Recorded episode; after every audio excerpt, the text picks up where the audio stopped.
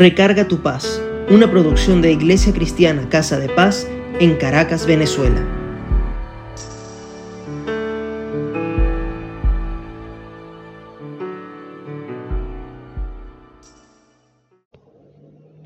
Hace muchos años, conversando con un ministro de Dios sobre una situación que estaba viviendo, él me habló de hacer un ejercicio de perdón que consistía en dividir una hoja en dos columnas.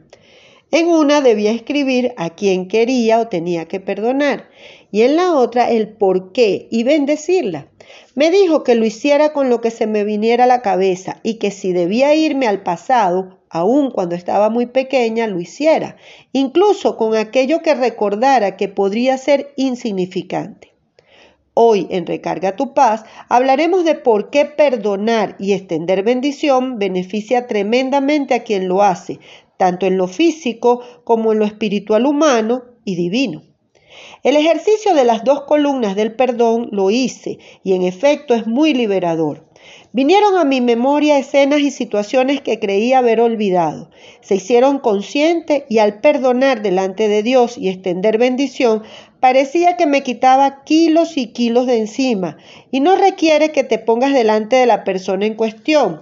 Sin embargo, debo reconocer que muchas de las personas y situaciones no se me hizo fácil perdonar y menos bendecir. Incluso pudiera decir, esto por ahora no. Es natural, porque el perdonar es un proceso. De hecho, la Biblia dice que debemos perdonar hasta 70 veces 7 el mismo pecado. Y eso significa multiplicar 70 por 7, que son 490 veces, y eso está en Mateo 18, 22. Pero ¿por qué es tan difícil perdonar? Algunos de los motivos que encontré investigando son que se ve como sinónimo de debilidad otro es también el miedo a que la persona nos vuelva a herir. Otro es el dolor que se sintió o se siente, porque tenemos presente constantemente el pasado. Otro es la actitud del que hirió, que no muestra arrepentimiento alguno por lo grave de la acción, entre otros. Una vez escuché que una persona que tenía un puesto de liderazgo en una iglesia tardó cuatro años para poder perdonar la infidelidad de su esposo. Eso trajo separación, dolor, rabia, la búsqueda constante de encontrar respuesta desde la palabra. En fin, muchos ejercicios psicológicos y espirituales, pero lo logró. Y hasta hubo reconciliación lo que dio paz a todos, pero especialmente a los involucrados directa e indirectamente, entre ellos los hijos. Perdonar es un proceso. No se puede pensar que si hicimos algo, mañana nos van a perdonar o que nosotros mañana vamos a liberarnos del dolor y perdonamos, solo con que nos lo digan. Se requiere de mucho amor, pero también de procesar en nuestras emociones, conocimientos y espíritu todo lo ocurrido. Ahora, ¿cómo hacemos el 70 veces 7 que nos dejó Jesús? Hay cinco pasos para perdonar y continuar. El primero, debemos reconocer que la falta de perdón nos está afectando nuestra vida. Dos, debemos reflexionar sobre si realmente queremos seguir sin perdonar. Tres, debemos expresar lo que sentimos. Cuatro, debemos aceptar las fallas de cualquiera, inclusive de nosotros, porque en cualquier situación hay un 50% de uno y un 50% del otro. Y quinto, dejar ir la situación. Esto no es seguido, esto es un proceso. Cada paso tiene todo un proceso espiritual, psicológico, emocional. Desde la psicología, perdonar es dejar ir para reinventar un nuevo yo, que asume el pasado, pero que desea vivir el presente.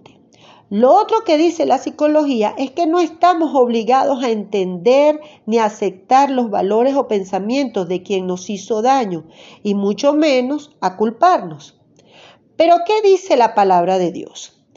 La palabra de Dios nos manda a hacer varios tipos de perdón. Uno es, hay un perdón que pedimos a alguien que hemos lastimado. Eso está en Mateo 6, 14 al 16. Aquí nos dicen que al perdonar recibimos perdón de Dios. 2. El perdón que nos pedimos por haber sido despiadados con nosotros mismos. Eso está en Proverbios 28:13. No encubrir pecados y confesar para prosperar y hallar perdón. 3. El perdón que le otorgamos a otros sin necesariamente esculparlo, pero que nos libera de amargura. Eso está en Lucas 6:37. 4. El perdón ante el Padre Celestial porque hemos actuado fuera de lo que ya conozco es una falta ante Él.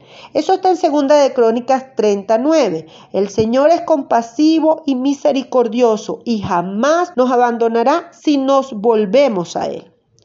Recordemos que vivir en resentimiento o dificultad para perdonar puede afectar la salud producir problemas en los huesos, al corazón, la digestión o problemas de movimiento, sin contar que si el resentimiento es muy profundo, problemas hepáticos. La gente de psicoalegra.com reconoce unas etapas para el proceso de perdón. Ellos dicen, que lo primero hay que reconocer que ha sufrido un daño. Tengo que decir, sí Señor, yo reconozco que tengo un daño y no decir y creer que no, esta persona me afectó, pero eh, o, simplemente esta persona hizo esto y lo voy a detestar toda la vida. No, tengo que saber que eso que hizo esa persona me hizo daño. Dos, tengo que elegir la opción de perdonar. La Madre Teresa de Calcuta dijo, el perdón es una decisión, no un sentimiento. No es cuando yo lo sienta, sino cuando yo lo decida. 3. Debo aceptar el sufrimiento y la rabia. La tristeza y la rabia son emociones y hay que aceptarlas, están allí. Lo que no podemos es que ellas nos dominen y que nos lleven a actitudes de venganza. 4. Debemos incorporar estrategias para protegernos. Posiblemente sí, usted no tenga que tratar más a la persona que lo hirió, pero eso no significa que no lo perdone para que usted se libere ante usted mismo y ante Dios Padre. Quinto, la expresión explícita del perdón. Hay que decirlo, yo perdono a esta persona, yo la bendigo, yo me libero de esto, y esto no quiere decir que mañana voy a andar jugando metras con esa persona.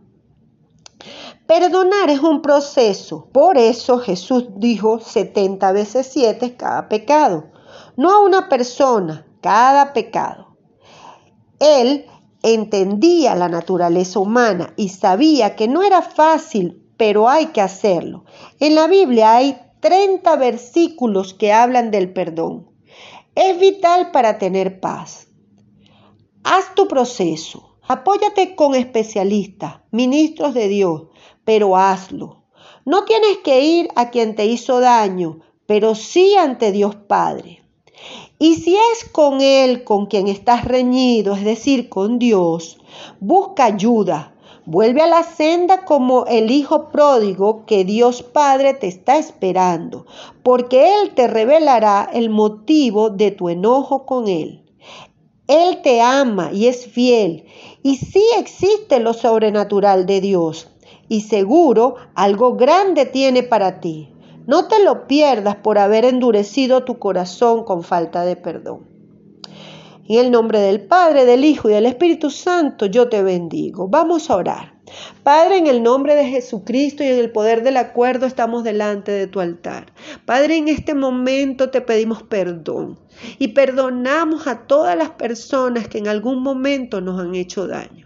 Te pedimos, Señor, que nos ministres a nuestro Espíritu Santo para poder saber cuál es el camino correcto para liberarnos de cualquier dolor que durante años hemos cargado y que nos ha traído a nuestro cuerpo enfermedades, a nuestra mente y a nuestra forma de actuar situaciones que no nos dejan avanzar.